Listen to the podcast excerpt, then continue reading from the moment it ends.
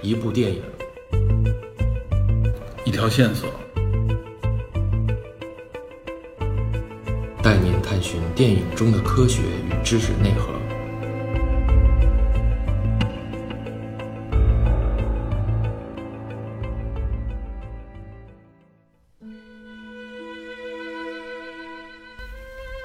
在上集《尘封下的芳华》，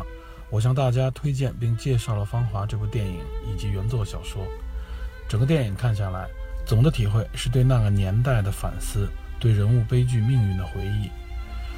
在当今这个年代，这样一部电影能够上映，已经算是难能可贵了。上一集里，我对小说与电影中所调整改变的人物与情节做了介绍，还大体分析了中越战争爆发的原因。以及当时国内外的环境。接下来，在本集中，我会大体回顾一下中越战争的几个阶段和过程，以及那段历史给我们留下的影响和反思。那么好，现在我们就进入节目。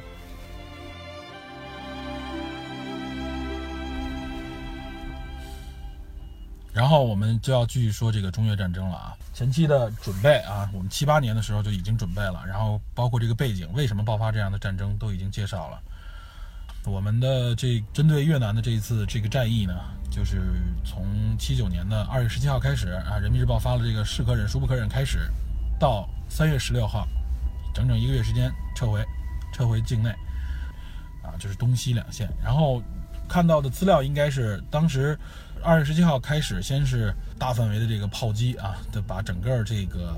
边境地区的这个越南的一些据点，已经已经测绘观察到的一些据点啊，进行这个集中的这个炮击，然后呢，兵分了二十多路吧，然后进入到越南境内开始行动。呃，西线应该差不多，我记得是呃十万人左右，东线呢好像是十二万人，啊，两个差不多将近二十二万五千人啊，这个进入到这个境内，然后当然还有一些后备部队，包括后边我们会介绍的有这个。幺五零师啊，就是他是三月六号才进入的。呃，整个其实我们所说的中越战争，尤其是对越反击战啊，主要指的其实就是这一个月啊，这个打仗主要就打这一个月。后面呃，从八零年开始啊，一直持续了将近十年左右的，应该就叫做一种边境拉锯战，或者叫边境冲突，一直就是，呃，抢夺我们刚我们说过的抢夺这个老山啊，一些其实没有多大的一些山头啊，作为据点的一些山头啊，一些军事目标就在边境线上面啊，进行来回的这种拉锯这个争夺。那么整个的说前面的战役呢，应该就是这个七九年二月十七号到三月十六号一个月的战役。这个战役本身也分三个阶段。第一个阶段呢，就是二月十七号到二月二十六号前十天，相当于差不多，啊，这个我们的东线部队呢就已经攻克了高平啊、同登这些，相当于是越南比较有名的一些城镇。然后呢，西线部队攻克的是这个老街和甘棠，而且东西线已经进入到了这个越南境内差不多几十公里啊，抢占了一些重要的城市、重要的关卡。呃，越南的地形呢是靠近北侧，就离近中国这一侧呢，全都是群山峻岭啊，就是地形非常复杂啊，盘山公路啊或者怎么样，然后其实不适合这个机械化部队的这种大的这种迁移，所以中国就是我我军呢，呃，我们之前也说了，本来一开始呢，前线指挥呢希望是采用的是一种稳扎稳打的态势，就深入到二三十公里，然后呢就把一些二三十公里内的一些重要的军事目标，一些这个。政治目标消灭掉，把有生力量的敌人消灭掉，啊，稳扎稳打的把这块占据掉，啊，这个给越南一个比较怎么说呢，结实的一个教训。但是呢，咱们的中央军委呢，当时给的意见呢，是我们要打出我们中国军队的一个传统，也就是我们叫做打穿插，呃，俗话说叫包饺子，实际上就是等于是呃分东西两线呢，就是插入到越南的境内，尽快速度更快的速度往里插入，插入到以后呢，然后把里边的一些。呃，包含的一些有生力量部队呢，分割包围啊，逐一消灭，然后打拿有定了一些目标，拿取一些重要城市。当然了，我们的这个东西线的这些部队呢，那个前方的指挥员肯定是要服从中央的，就采取这个方式。但是这样的方式相对来说挑战更大啊，这个压力也更大，不可预料的这个情况更多一些。所以呢，我们东西线进攻，这是第一阶段，我们还是比较呃好的完成了目标，但实际上。我们在开始进入到越南境内以后啊，就是只在头几天里面，每天就有大量的这个人员死伤。呃，前几天差不多有四五千人的这个伤亡就报上来了，这个伤亡是非常巨大的啊。因为为什么？刚才我们也说过，越南军队啊，就是久经战阵，可以说是全民皆兵，而且他的这些部队对中国也是啊早有准备了。因为这个确实两边都是有怎么说呢？有这个默契，也有这个预估。尤其越南那个时候对付美军的时候啊，也是如此。所以他们利用这个有利的地形，然后呢，包括我军进入这个时候呢，当时我军呢是刚刚经历了文革七九年嘛，我们无论从建制上面，从战术思想上面，包括武器装备上面都落后，都非常落后啊。那个时候，呃，我们举一个具体的例子，比如说我们的部队，我们采用的这个，比如我们拿一个班。这个最小的战斗单位啊，一个班来看的话，我们那时候用的好像是五六式的半自动步枪和五六式的冲锋枪啊。这个可能是一个班里边有有几把五六式的冲锋枪，几把五六式的半自动步枪，然后还有五六式的轻机枪，还有一门这个应该是反坦克炮吧，还是这个掷弹筒，反正是类似这样的重武器，没有其他的重武器了。但是越南这边呢，同样一个班里面，他们更多的是用的是这个 AK 四十七冲锋枪，而且基本上配备的全是冲锋枪，然后呢还有两挺机枪，外加有一门呃也是相关的这个掷弹筒，就是 RPG 啊，或者我们说的叫做反坦克炮啊。所以呃为什么这么说呢？虽然我们的五六式啊跟 AK 实际上差不多，但是它都是冲锋枪，不是半自动步枪。当时我们在。中印战争的时候啊，我们用的这个五六式的半自动步枪，呃，在中印战争当中可以说是立下汗马功劳啊。当时是印度军队呢，是因为什么样的英式装备啊，甚至美制装备啊，什么呃德式装备，什么装备都有，很混乱。然后呢，子弹也采用的这个弹药也不同。但我们都用的五六式呢，有一个优势就是，无论轻机枪、冲锋枪也好，或者半自动步枪也好，呃，我们的子弹都是统一的，都是五六式的啊，这个是一个优势。另外一个五六式呢，就是说。半自动步枪呢，就是属于射距比较远，然后呢，这个打的也比较准，比较稳。所以在中印战争的时候啊，六六二年的时候，中印边境战争的时候呢，啊，在在印度那种啊，就是我们在高原上开阔地域啊，这个我们的武器占足了优势。反观在越南这一边啊，我们的武器反而吃亏了。一是半自动步枪，首先射速没有冲锋枪快。而且在越南这个境内啊，包括云南这边啊、广西这边，都是群山峻岭啊，能见度又差，植被又高又多又密，大家基本上啊交上火以后啊，基本上距离也就是五十米左右啊，所以这时候半自动步枪的长距射击的这种呃优势就不明显。另外一个就是射速慢，所以就容易被这个越军的武器轻武器压制住。还有一个就是 AK 四十七当时采用的这个钢材啊，都是那时候苏联援助的嘛。它的这个枪械的钢材也非常耐用啊，都是金刚啊。我们这边呢，经历了文革时期啊，我们的武器生产质量就特别差，而且后相关的有些电影都反映过啊这一点。我们采用的这个钢材质量差，在越南这个境内的时候啊，这个天气非常潮湿闷热，这个枪械如果不及时的这个维护的话啊，这个一段时间之后就会生锈，容易卡壳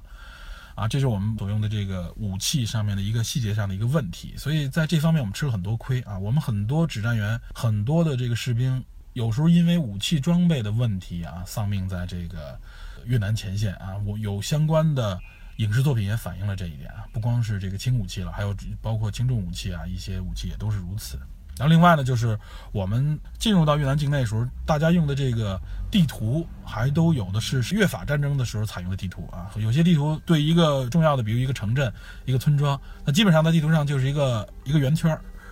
那里边什么地形啊，就完全没法看，好像是一比十万左右的一个比例尺的这个地图。那对于军事行动来说啊，具体的，比如说我要拿下前面一个据点，或拿下一个村庄、一个山头的时候，我需要的地图肯定是要精度更高的。但可惜我们的这些地方都做不到，包括我们的呃文革之后，我们的军队在七九年的时候还处于没有军阶的这一个状态啊，这个指挥方面是命令传达方面也都是。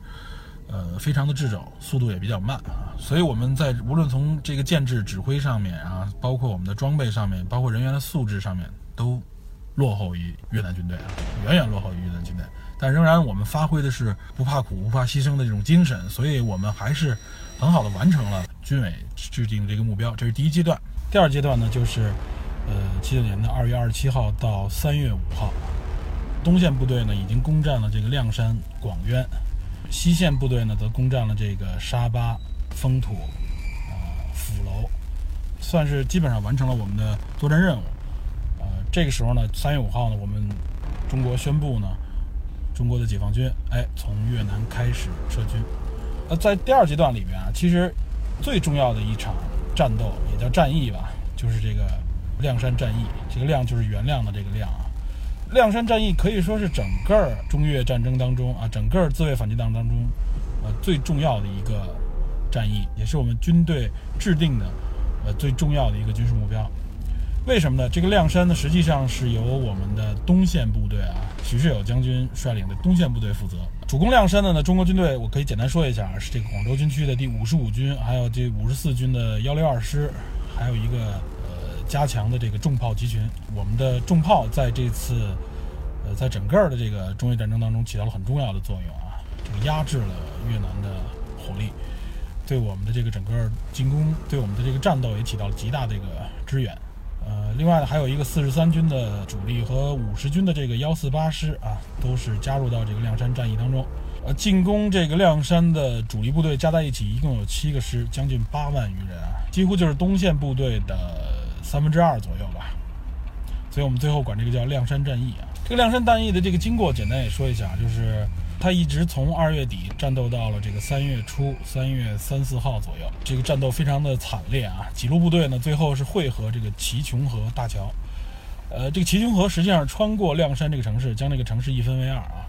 北侧呢，相当于是它的这个新城区，南侧就是它的旧城区。我们就把北城区全部占领啊，然后我们认为我们就完成了我们的战斗目标，准备撤军了。当然了，这个占领北城的这个战斗也非常惨烈啊！最后我们的坦克进入城市啊，包括我们的这个重炮架设在这个城市道路上平射啊，对战略目标、对这个越军的堡垒啊进行攻击啊！你可想而知这个激烈程度有多大了。呃，最后我们宣布我们完成作战任务了，准备撤军之前啊，这个时候越南的媒体啊，越南官方可以说是有一点点多嘴吧，就号称呢中国军队并没有攻占亮山啊，因为亮山的这个。主要的城区实际上是他这个老城区啊，老市区还都在。呃，结果他这么一宣传呢，让这个许世友将军呢一下脾气就上来了，激怒了许世友将军啊。结果许世友将军直接请示了这个中央军委，啊说不行，我要把这个城南，也就是把这个老城区也要拿下来。然后中央军委也批示说可以，OK。然后这个时候许世友将军就直接下达命令啊，叫奋勇前进，打过齐雄河。结果呢，就是从三月三号完成了，到从三月四号开始啊，中国军队就在这个大雾的掩护下，呃，抢渡齐雄河。正好那天有雾，雾很大，所以有利于我军强渡。强渡的时候有什么冲锋舟啊，这种皮划艇啊都用上了。结果我们就是一下子就冲过齐雄河。最后我军呢，几乎是全灭了守备亮山的这个第三师啊，越军的第三师，就等于一举拿下了老市区。这是三月四号啊。呃，我们这个部队最后呢，一共呢向这个齐琼河以南啊，就是老城区这个方向推进了差不多五公里啊，这整个把亮山城拿下了。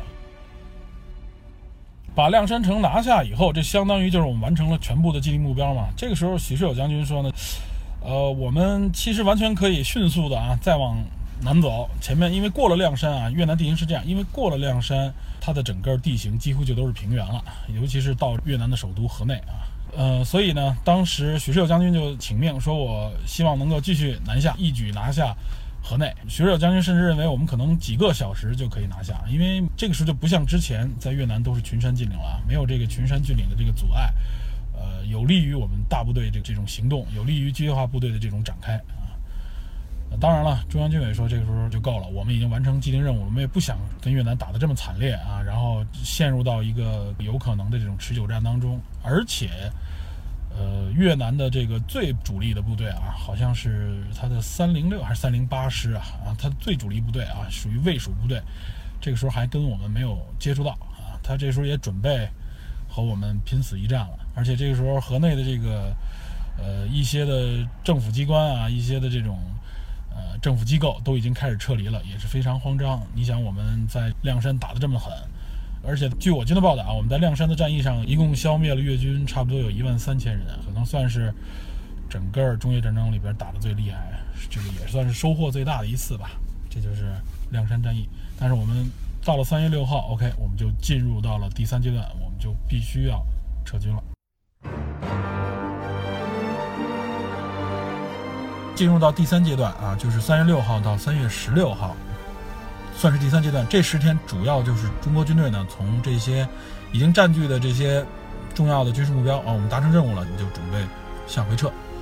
那么向回撤的时候，其实采用的一种战术呢，原来我们的节目里也说过啊，采用了就是所谓的焦土战术。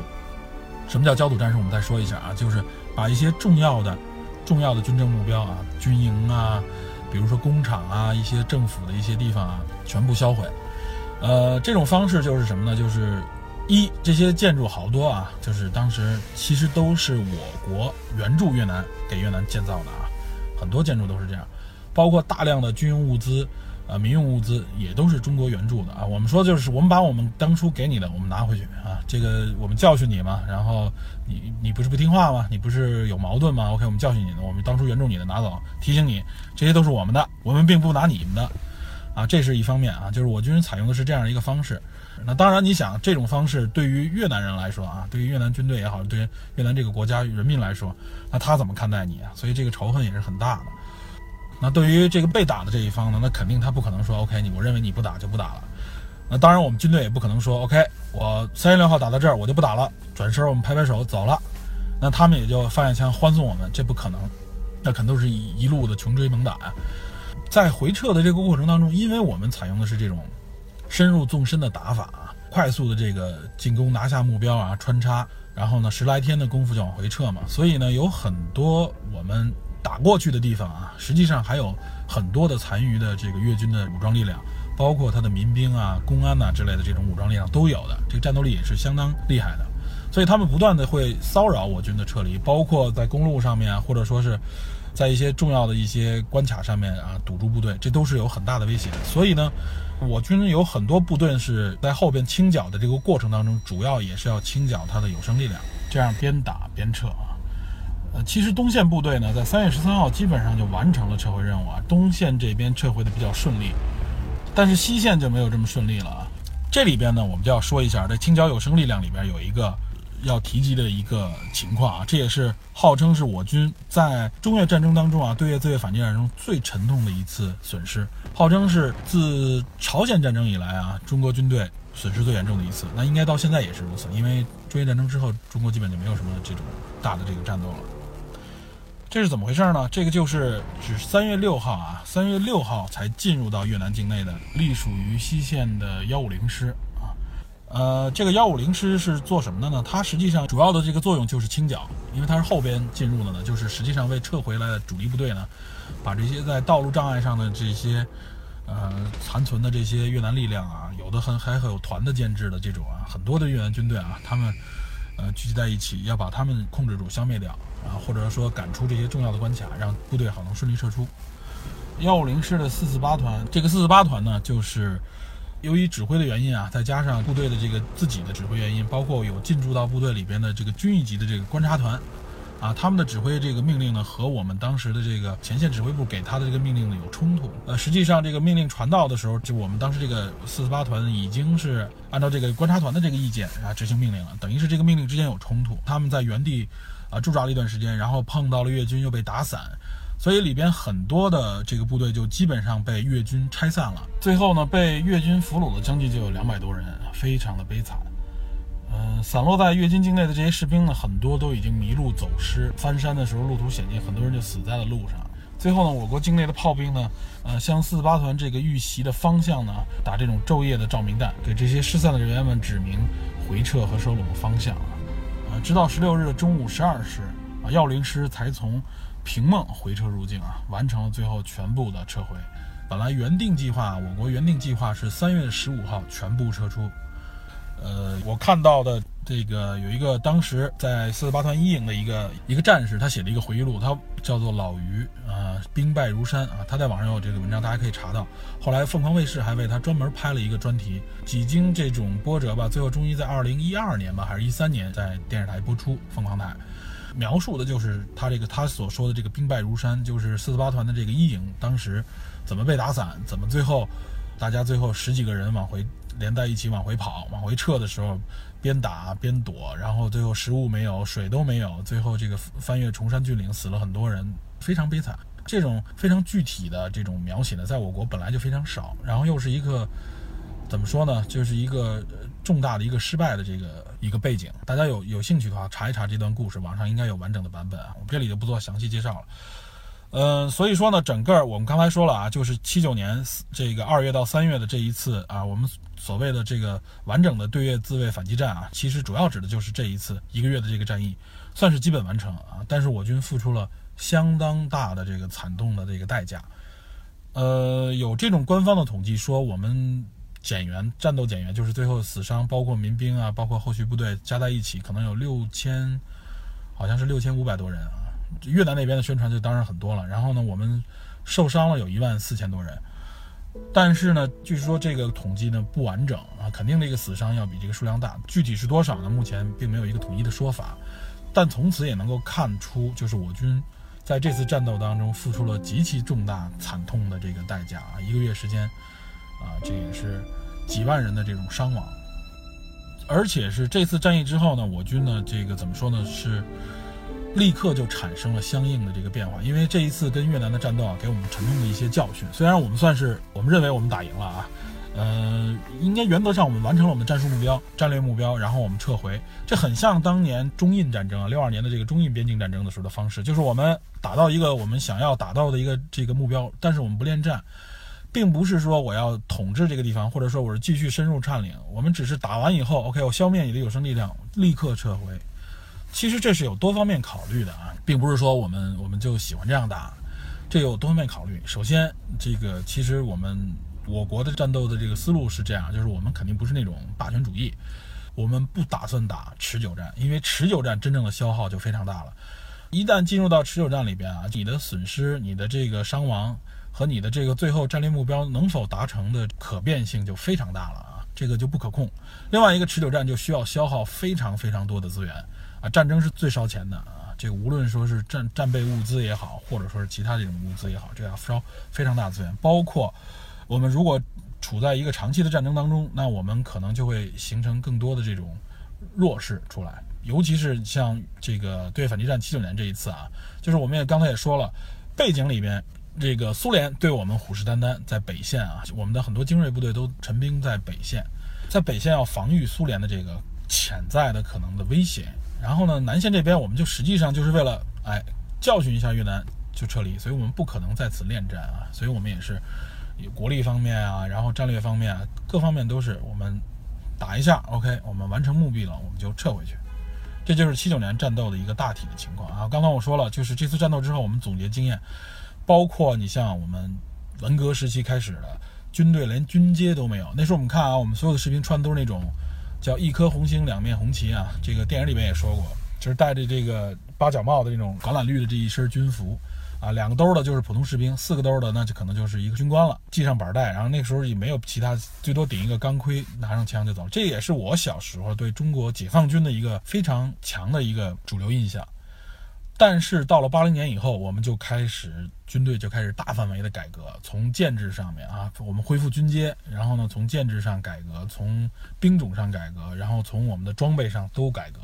可以说这一次战斗给我们很多的这个教训，也给了我们很多的这种启发。然后军队借此改革，实际上达到了练兵，达到了这个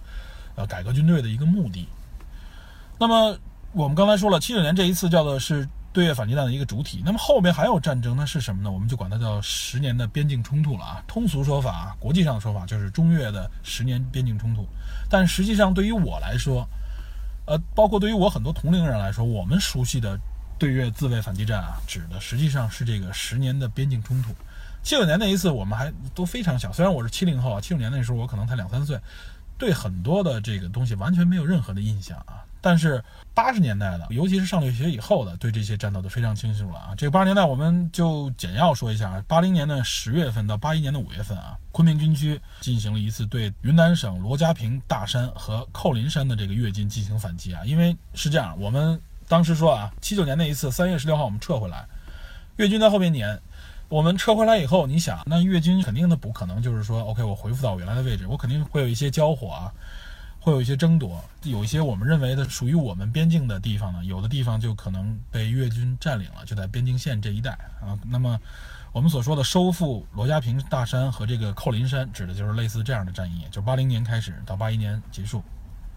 然后还有一个重大的就是，这是我们都熟知的，就是从八四年开始啊，一直持续到八七八八年，就是三三四年左右啊。这个就是主要进入的就是收复老山和者阴山，这个叫两山战役，这就是我们最熟悉的。呃，我们刚才提到的、知道的这个史光柱啊，像包括徐良，他们都是啊老山战役里边的这个英雄。嗯，我所知道的啊，包包括我们之前说的猫耳洞啊，都是在这个时候啊，那个时候两边的边境，这个就抢一些具体的据点，讲一些高地，抢一些山头，哎，就是大家都猫在这个猫耳洞里面。猫耳洞是什么？是那边自然形成的一些溶洞啊，就是非常耐打，这个炮击一般都很难伤害。但是那个猫耳洞啊，我简单说两句啊，那个猫耳洞是什么情况呢？它这个高呢，可能也就是一一米多一点，人在里边是不可能站直的。然后深呢，可能有的深一些，有的浅一些。呃，宽也没有多宽，所以叫猫耳洞嘛。有的洞小到人在里边都不可能完全的躺下，也没有时间躺啊，就是因为这些猫耳洞都作为这个防守的据点，只能在里边蹲着或者这个哈着腰，半蹲的这样待着。尤其闷热潮湿啊，对士兵真的是一种煎熬啊。有时候在一个猫耳洞里一猫就可能是半个月、一个月的时间啊。有些士兵来说，就是说。在猫耳洞里边啊，甚至比死还难受，而且里边是充满了这种粪便啊、血迹啊、食物啊、各种各样的武器啊，这个环境非常恶劣啊。我们说这个猫耳洞就是当时很具代表性的一个元素。然后这个三年多的两山战役呢，实际上这个时候呢，我们采取的是一种什么样的方式呢？叫做轮番调配的一种作战方式。这个轮番调配是什么？指的什么呢？是我们指几大军区的轮番调配。中国一般传统意义上说，说八大军区、七大军区，基本上是哪些军区呢？就是昆明军区。刚才我们说了，广州军区是肯定有的。呃，然后它还有南京军区、济南军区、兰州军区啊，包括北京军区，还有成都军区，都轮番的进入到这个两山战役当中来。哎，今天你们打打一阵以后，你们就撤下去，后边的其他军区的部队、其他的部队就过来。这实际上目的也是一种练兵，因为我们的部队呢，可以说应该是经历了较长的这种和平年代啊，呃，大家经历战争的机会非常少，所以很多部队呢，就借着这个机会呢，等于是也是中央军委的这种安排吧，让大家轮番的在这里边进行历练、锻炼啊，体验真实的战争。但是这个战争不像我们想的啊，就是两边猫在猫耳洞里边，或者在各自阵地里开炮，不是这样的。那是非常惨烈的啊！就是我形容一下，比如说像越军啊，他们都是非常有经验，当地地形又熟，经常是啊，比如说猫猫猫猫到你一个猫耳洞里边啊，就发现你一个地方啊，往里扔一颗手雷就跑，那里边的人一下就全完，或者这个只要露个头，他们形容当时，比如说夜间下雨打雷，打闪的时候啊，如果叶军发现你一个据点啊，第二次打闪的时候，子弹就能过来，就盯准你这个地方打。就是非常残酷，所以说为什么说大家在猫耳洞里边觉得非常难忍，并不是说你猫在里边就完了，是时刻警备着，你都不能睡觉，有各种各样的危险情况发生，啊，这个战斗非常的激烈，也是有大量的人员死伤。中越战争啊，直到一直持续，我们说十年嘛，直到持续到什么时候呢？有正式记载的啊，九零年的二月十三号凌晨。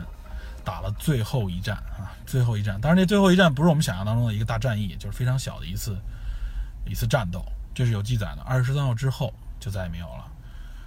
那么进入到九十年代以后，两国就走入了关系正常化。这十年下来啊，大家发现没有啊？也是在我的印象当中，我还真没有发现这一点。后来慢慢才体会到，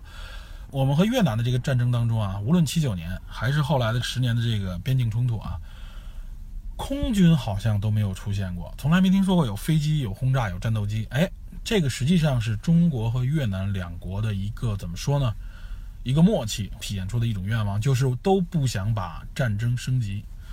一旦空军出现啊，这个大范围的轰炸也好、空战也好，一是成本高，另外一个也是这个就容易让战争更加升级。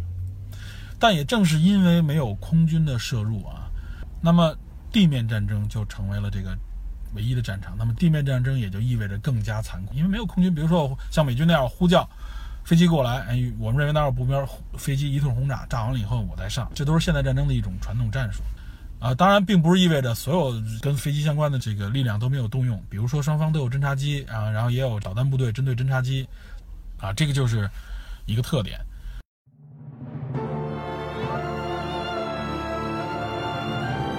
我们可以看到啊，我们九零年。开始和这个越南走入关系正常化啊，然后实际上九三年的二月十号，中央军委呢批复，呃，成都军区呢解除老山地区的防疫作战任务，然后撤销了云南省军区的前线指挥部啊，边防部队呢就转为正常的国土边境守卫了，哎，就不是原来那种对峙状态了，就正常的国土边境守卫了。最后到这个九十年代为什么会是这样呢？也是大背景啊，九十年代，九一年吧，苏联解体，独联体产生，然后也就是俄罗斯的前身，支持支援越南的苏联这一个力量，哎，彻底消失了。哎，这一个支持的力量，支持越南的这个力量没有了。那我们这一边呢，啊，我们又经历了这个怎么说呢？八十年代末的这个大事件，然后和美国的关系呢，就走入了一种紧张的一种敌对关系。那么和美国的关系就削弱了，也就是后边这两大苏联、美国的这个力量呢，都在这个战争当中原来起到的作用都消失了。那么再加上我们之前啊，就是经过了这十年的这种垃圾战啊，大家也都基本上这个打的都打的都熟了，所以呢，也都有这个愿望，希望呢恢复正常，因为必定还是要呃发展经济，这个这个国家嘛还要走入正轨啊，有老有战争，这肯定是不正常的。我们说中越战争对于我们来说，我觉得无论说从政治方面啊、经济方面的这些考量，这些都是宏大的层面。那我们就说一些具体的，包括《芳华》这部影片啊，它要反反映其中反映的一点也是，就是为这场战争啊付出青春甚至付出生命的这些人啊。嗯，虽然我没有完整的统计，说我嗯这个我军啊，我国到底在这个中越战争当中到底是呃牺牲了多少人。但是呢，我就说一说有关的这个烈士陵园，大家可以听一下。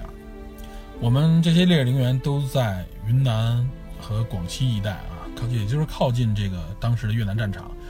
就有很多城市啊、乡镇都有我们的烈士陵园。举一些比较有名的一些地方，先说广西的啊，比如说降脂、南山、宁明、龙州、呃靖西、防城、凭祥、那坡、崇左，这些都是广西的一些。一些市啊、县啊之类的地方，这里面都有烈士陵园，而且烈士陵园不是一座啊，不是说一个城市只有一个，有有若干个烈士陵园。那云南这一边呢，就蒙自，蒙自很有名了，蒙自、河口、金平、富宁、马关、文山，还有西畴等等，总结下来十几个城市都有大量的烈士陵园啊，每一个每一个城市里面都有几个烈士陵园，包括还有最著名的，像云南呢有一个麻栗坡烈士陵园。这些烈士陵园里面多的有成百上千人，少的也有几十几百人啊，可想而知这些陵园就有多少。每年，尤其是一些重要的这些年份的时候，祭奠凭吊烈士的这些越战老兵非常多。还有，我还看到一些数字啊，这个应该据说是云南军区的一个，呃，也就是昆明军区的一个统计啊，应该还不完整。它的统计呢，全国的一些烈士，比如说烈士最多的是哪儿呢？是广东省，广东省烈士约有约有一千。七百七十七人。第二呢是云南省啊，约有一千四百五十人，这些都不是完整统计啊。然后就是广西，呃，广西壮族自治区啊，烈士呢将近有一千四百二十四人。然后是湖南省、贵州省、四川啊，四川省，这些都是烈士都非常多。四川省有七百多人，包括像北京啊，据统计都有十七人。我看到基本上全国的所有的省应该都有，连新疆、西藏这些都有。新疆好像有两人。呃，这些人其实都是把自己的生命留在了边疆。我记得在《芳华》这本小说里边也提到过啊，《芳华》小说里边他们所经历的就是七九那一次啊，最惨烈的那次那个战役。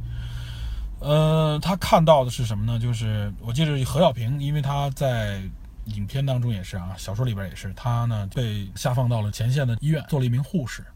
然后他在一个当地的一个学校里面，小应该是小学或者中学吧，就看到那个时候就运来的这些新兵。在这个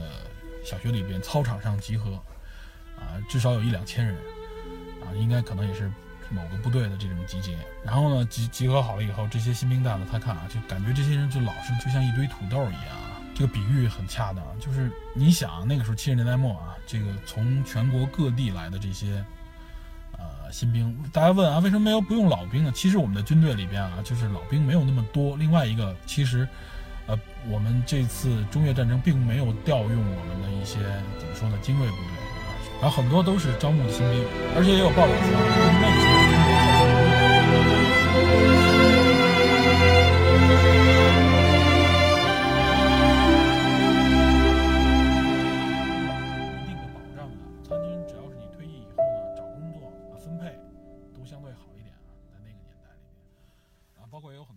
以说，在那个时候，真正战斗的人员啊，就很多。为什么有新兵呢？为什么招了很多新兵呢？就是因为这个原因。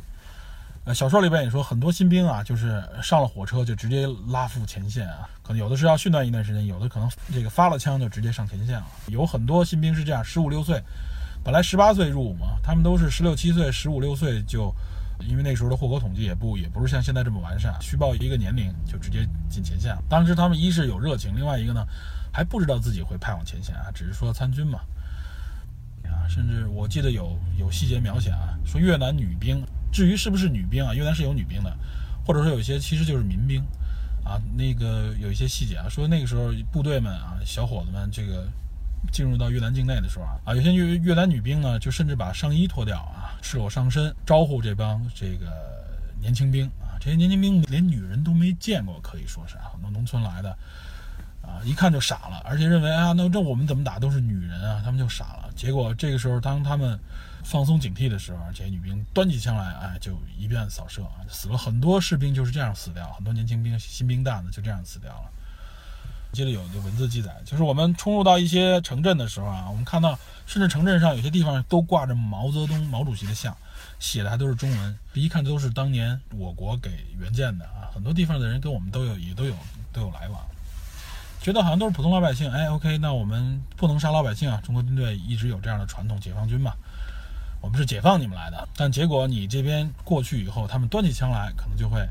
袭击你。美军也遇到过这样的情况嘛，所以这个时候我们就无法分辨到底谁是普通的民众，谁到底是这个民兵，或者谁甚至是正规军。啊，越南军队当时打的方式也是，他让民兵和一些警察部队，呃，在正面防守，然后他的正规军呢是在侧翼机动，然后呢随时准备在运动当中消灭你啊，这是他的战术也很有意思。所以呢，我们就吃了很多这样的亏啊。交枪不杀啊，什么之类的，你会发现最后哎，换来的都是我们自己的生命。那所以当时这种报复的情况也有很多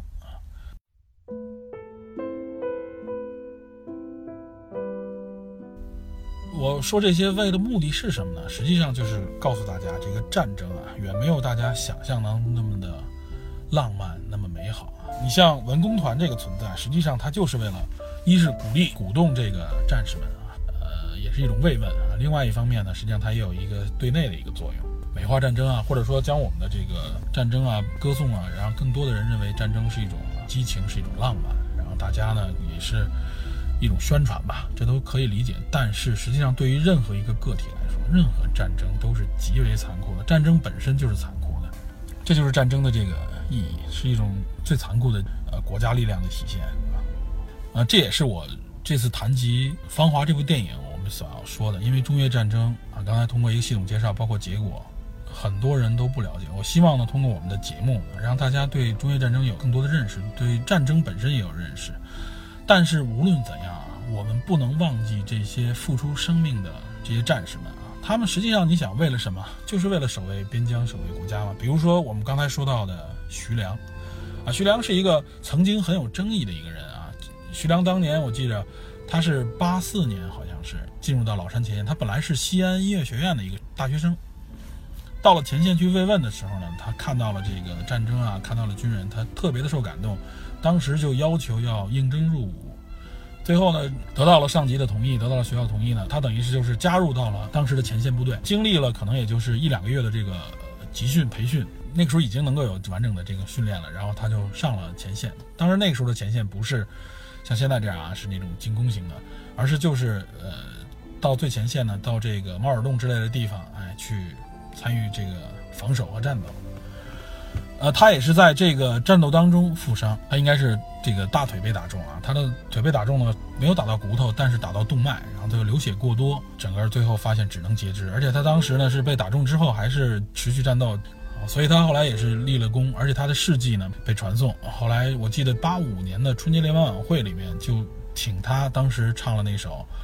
血染的风采》，我记得好像是还是小草啊，所以他在八十年代末的时候非常有名啊，到处这个宣传做报告。本身他音乐学院毕业的，这个音乐素养非常高，所以他唱歌什么的都非常好。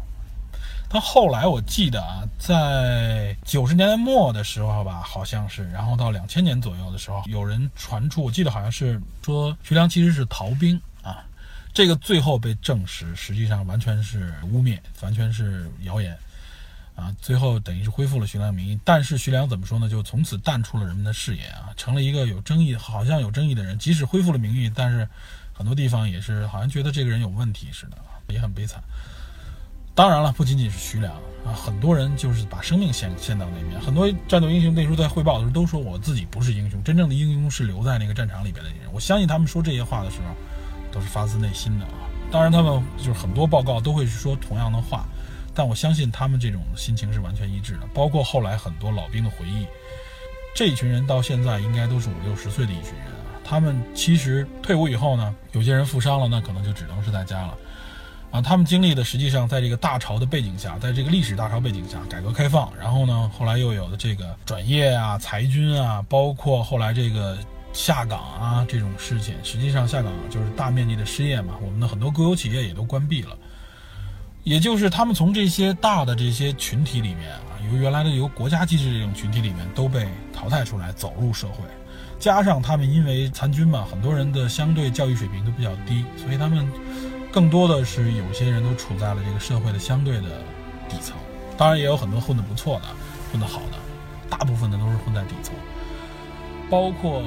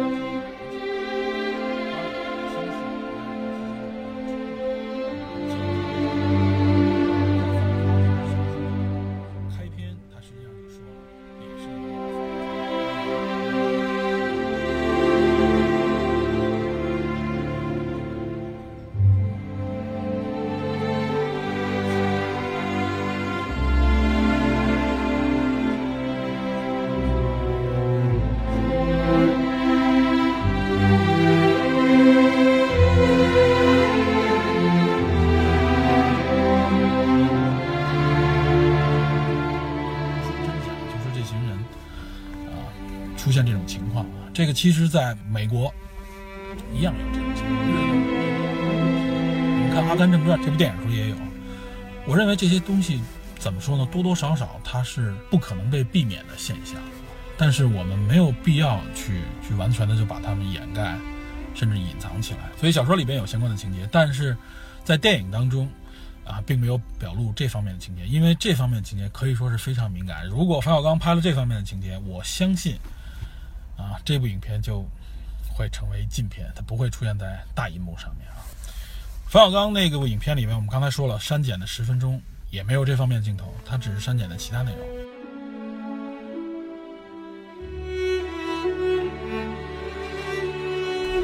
那我们说完了这些啊，跟战争相关的、跟中越战争相关的这些内容以后呢，那我们再回顾一下这部影片啊，就是这部影片里面所要表述的啊。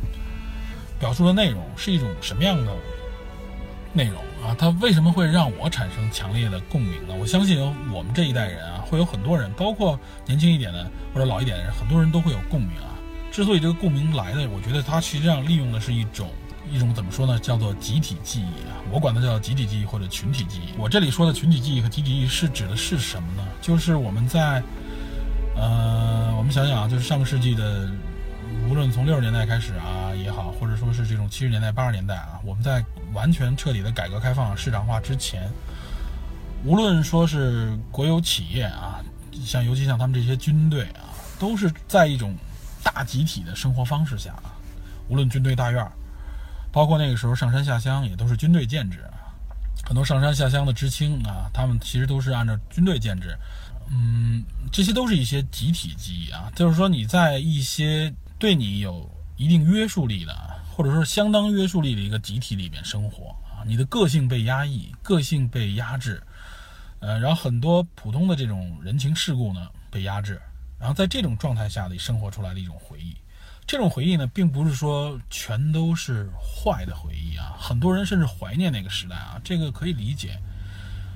其实像那种集体记忆，我们每个人应该多多少少都有，是什么呢？其实就是学校，对吧？我们的小学、我们的中学，包括我们的大学，都是完整的集体记忆啊。尤其在小学、中学里边，你呢，就是我，你又不是一个成年人，那你很多东西是受约束、受管束的啊。你不能完全按照成年人的方式去要求自己的权，你不能上着课呢，你说我想干什么干什么，对吧？很多地方是受约束的，但正是在这种约束之下啊，个性也好，或者说很多不同的这种内容呢，会被压制。你像《芳华》这本小说里边啊，包括电影里边也是表现的，他们是不同的人，有不同的背景，但他们在这个集体里边是可以，至少在正常情况下是可以彼此啊平等的面对对方的。这是集体里边带来的一个非常明确、明显的一个结果啊。就是大家在这个群体里，无论您是将军的孩子，您是农民的儿子，还是说您是学者的后代，这甚至国家领导人的后代，您在这个集体里边，大家通常意义上，哎，都是平等的人，知道吧？那我们谁管谁呢？完全看靠你的职责、职能，靠你的军阶之类的啊。在这个影片里边，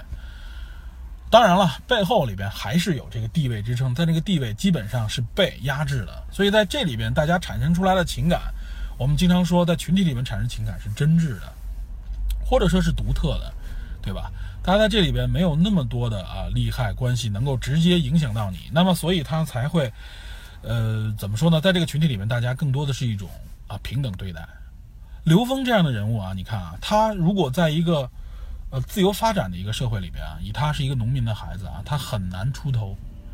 那么在这样的群体里面，尤其是在大家宣传的里边，他发现。我相信他能够发现这样的人能够发现啊，就是我只要去付出，我只要通过自己的勤劳，只要自己的勤勉，主动付出，哎，我就能够受到荣誉重视。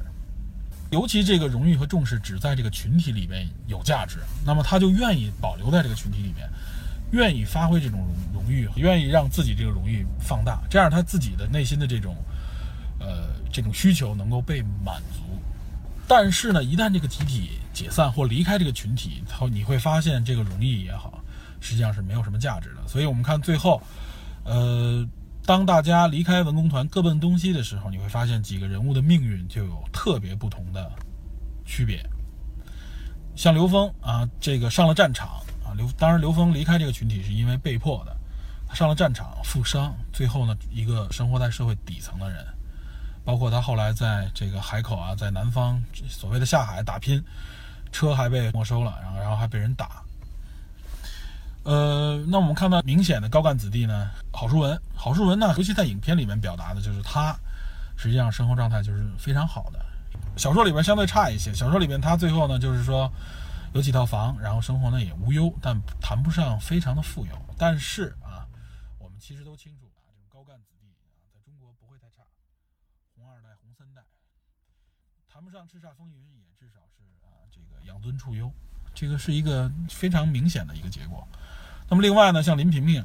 林萍萍呢靠的是自己的这个怎么说呢？特征姿色，她一在小说里面是她一直希望能够哎，所谓的攀高枝也好，或者说她找到理想的这个伙伴，哎，最后她在小说里面还找到了，只不过啊，最后找到以后，实际上发现啊，门门不当户不对之下啊，就自己根本就得不到自己想要得到的东西，最后也是离婚，几经波折。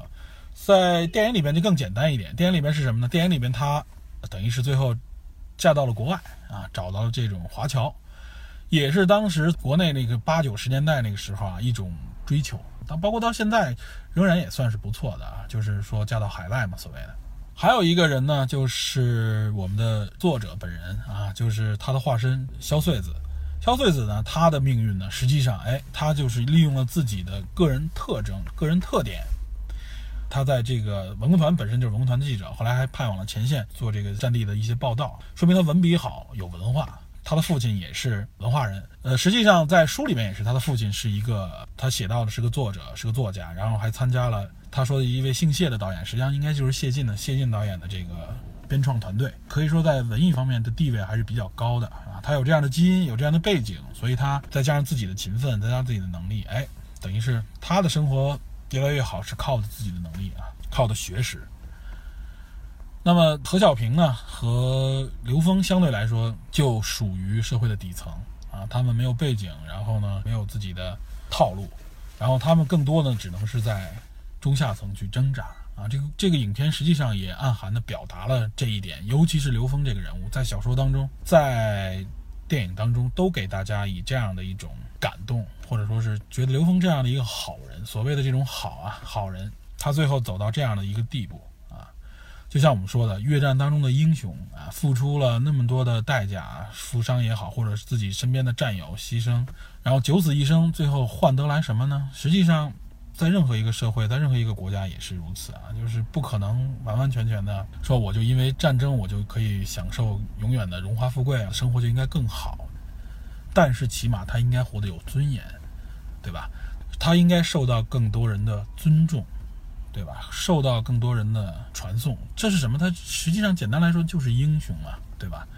什么是英雄嘛？就国家意义上的这些英雄，指的就是这些最直接的，就是这些战斗在前线们的这些战士，他们就是英雄。对国，至少对你国家来说是这样，对你国家机器来说是这样。我记得小说里边有一段情节啊，就是后来萧穗子找到呃刘峰，就问他说：“我在王府井看到你了。”当然，刘峰不是站在那个乞讨的行列里边，而是他是围观的一个。他说：“我一眼我就认出你来了。”但后来你就跑了。哎，说你对这些人怎么看？就对这些乞讨的越战老兵怎么看？啊，他说呢，我呢，实际上呢，我还找他们谈过，然后跟他们说呢，说这个啊，你们都是国家的机械当中的零件，零件都有新有旧。当你旧了的时候呢，肯定会被换下的，对吧？你不可能永远说我占据的这个机械里边，这机器就不能正常运转了。然后他讲了一些国家的政策啊，然后实际上就是劝诫这些人啊，还是就不要出来展示出来也不好。在这里边，好像你就是你故意给外人看似的，这样并不好。你展现它有什么意义嘛？对吧？我们就些旧零件。然后萧翠子问：“哎，那那他们的什么反应啊？”啊，刘峰说：“他们就揍了我一顿啊，确实很无奈啊。但是揍了一顿，发现当时刘峰的这假肢以后，哎，这假肢就掉了，等于这个假肢等于是算是也是救了他吧。”这老兵们一看，哦，原来你也是上过前线，你也是老兵，你还负伤，就放过他了。这就是一种表现出来，也是一种无奈啊。我在小说中看到这些的时候，我都是感觉很很难受，很压抑。影片当中也给了我这种感觉，所以影片给我们的共鸣，刚才我说的就是这种集体记忆下面的这种共鸣。当我们在集体记忆里边，我们生活是这样的一个状态啊，我跟身边的人，我跟同学，我跟朋友，我跟战友。跟同事都是这样的状态，但是这一代人八九十年代这一代人，因为下岗，因为裁军，或者因为没有战斗，服兵役离开这个群体，包括我们现在这些年轻人离开学校以后走向社会，实际上都是这么一个过程。我这种群体记忆留在那里面啊，它留给我的更多的像冯小刚和严歌苓他们的感觉是啊，是有很多很多美好的、值得回忆的青涩的东西啊，但是和现实社会当中啊，你所遇到的东西是完全不同。很多人适应不了这种生活，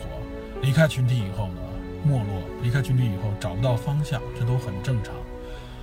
我们不能说这些人的能力差，这个思维短浅。你生活在不同的城，尤其在中国里面，你生活在不同的城市，你所面对的人生都会不同啊。这些具体我们就不详细的去挖了。也就是在这一点，我说我们的共鸣产生在哪里呢？就是产生在这里。所以，一个文艺作品。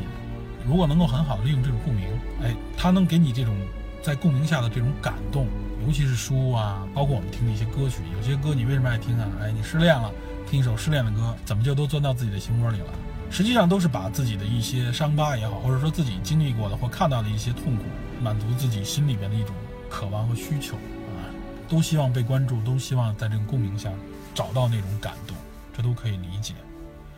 所以这就是我为什么想。跟大家谈这部影片，谈《芳华》这部电影啊，我觉得它使我产生了共鸣。这个共鸣不是因为我曾经参过军，我没参过军啊，对吧？我只是小学的时候见过这些战斗英雄啊，然后包括我后来看的书，包括我后来听的这些故事，了解的这些信息里面啊，了解到的。啊，说到这一点，我觉得我可以，我们电侦探嘛，再补充一点啊，就是其实像描写越战的、描写中越战争的电影，并不是非常少，呃，不能说很多吧，不少啊。很多人都说，一说描写中越战争的电影非常非常少啊，可能能想起的就是《高山下的花环》啊。首先，这个影片我相信很多人听过啊，老一代的观听众们，包括老一代的人对这部影片都非常熟。估计九零后以后啊，尤其是零零后以后的人，可能就很少听说这部。影片了，《高山下的花环》说的就是中越战争，说的，而且它描写的就是七九那次战役。听这名字也是非常震撼，《高山下的花环》嘛，很多这个英灵留在了那个高山下嘛。呃，当时这个主演我们要提一下啊，这个主演非常著名，就是啊我们的皇帝专业户啊，或者说领袖专业户唐国强，这个唐老师啊，唐国强在那个时候在《高山下的花环》里面还非常年轻，当时被。被文艺圈也好，后来被被社会称为“奶油小生”的，说的就是唐国强，实际上就是现在的小鲜肉。唐国强那个时候非常年轻，非常俊美啊，很漂亮。高山下的花环这部影片，我推荐大家去看啊，这个影片非常有意味，它反映了很多现在影片里可能都不会去、不敢去反映的问题。里面很多那个时候的演员，你现在都是著名的老演员了，包括还有倪大红。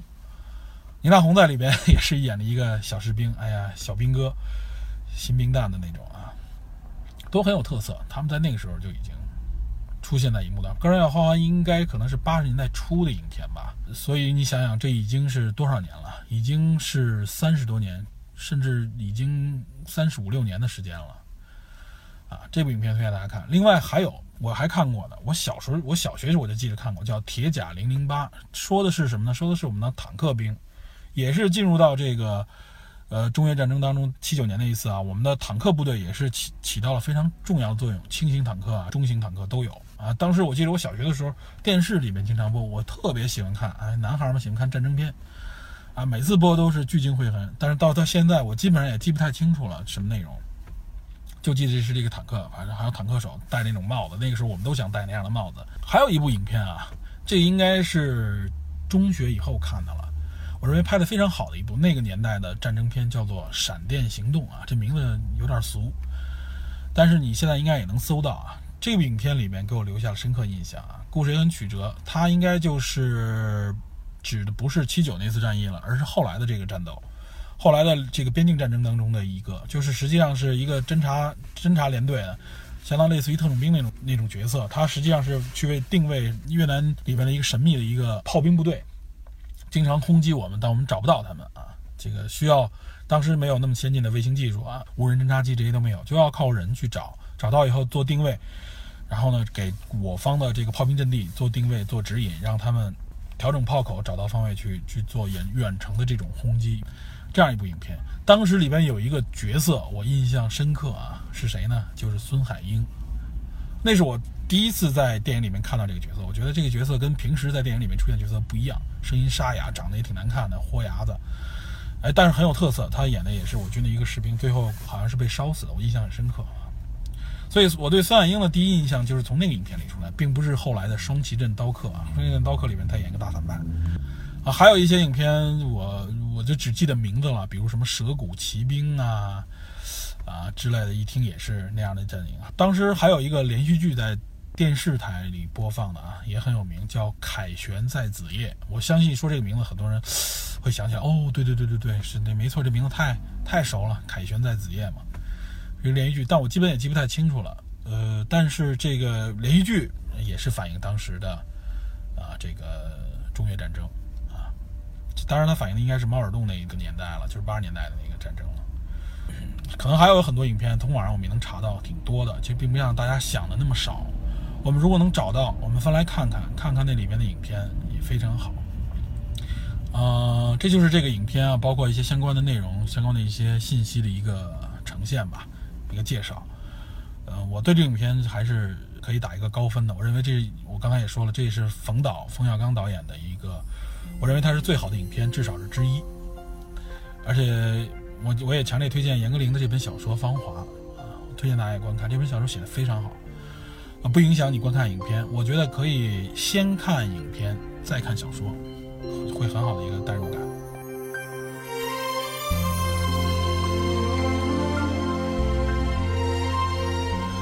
啊，对，还有一点我需要提一下啊，就是影片开篇的一首歌，结尾处也有这首歌，这首歌也给我很大的触动啊。这首歌叫《绒花》，呃，我估计很多人没听过啊。这个电这首歌实际上出现在哪儿呢？出现在一部呃也是战争电影叫《小花》的电影，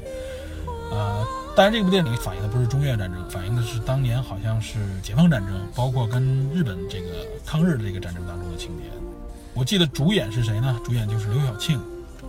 呃，刘晓庆还有谁？好像有唐国强，有好是唐国强，应该是我记不太清了。刘晓庆，我就记得刘晓庆，还有谁？还有陈冲，陈冲在里面演一个非常小的一个小姑娘，很青涩，很漂亮。啊，那里面的主题曲就是《小花》，呃，这是《绒花》，我老管它叫做《小花》，因为电影名字叫《小花》啊。呃，谁唱的呢？是李谷一唱的，也是我们可以说是非那个年代里面特别著名的一个，甚至叫做通俗唱法的第一，那么在《芳华》这部电影里面是谁翻唱的呢？就是韩红演唱的。韩红的嗓音非常适合啊，唱的也非常好听，啊，别具特色。我一开始以为是李谷一，到一听，听了一句以后就发现哦，不是李谷一，应该是韩红啊。我如果大家有兴趣，也可以啊找来这首歌去听，非常好听。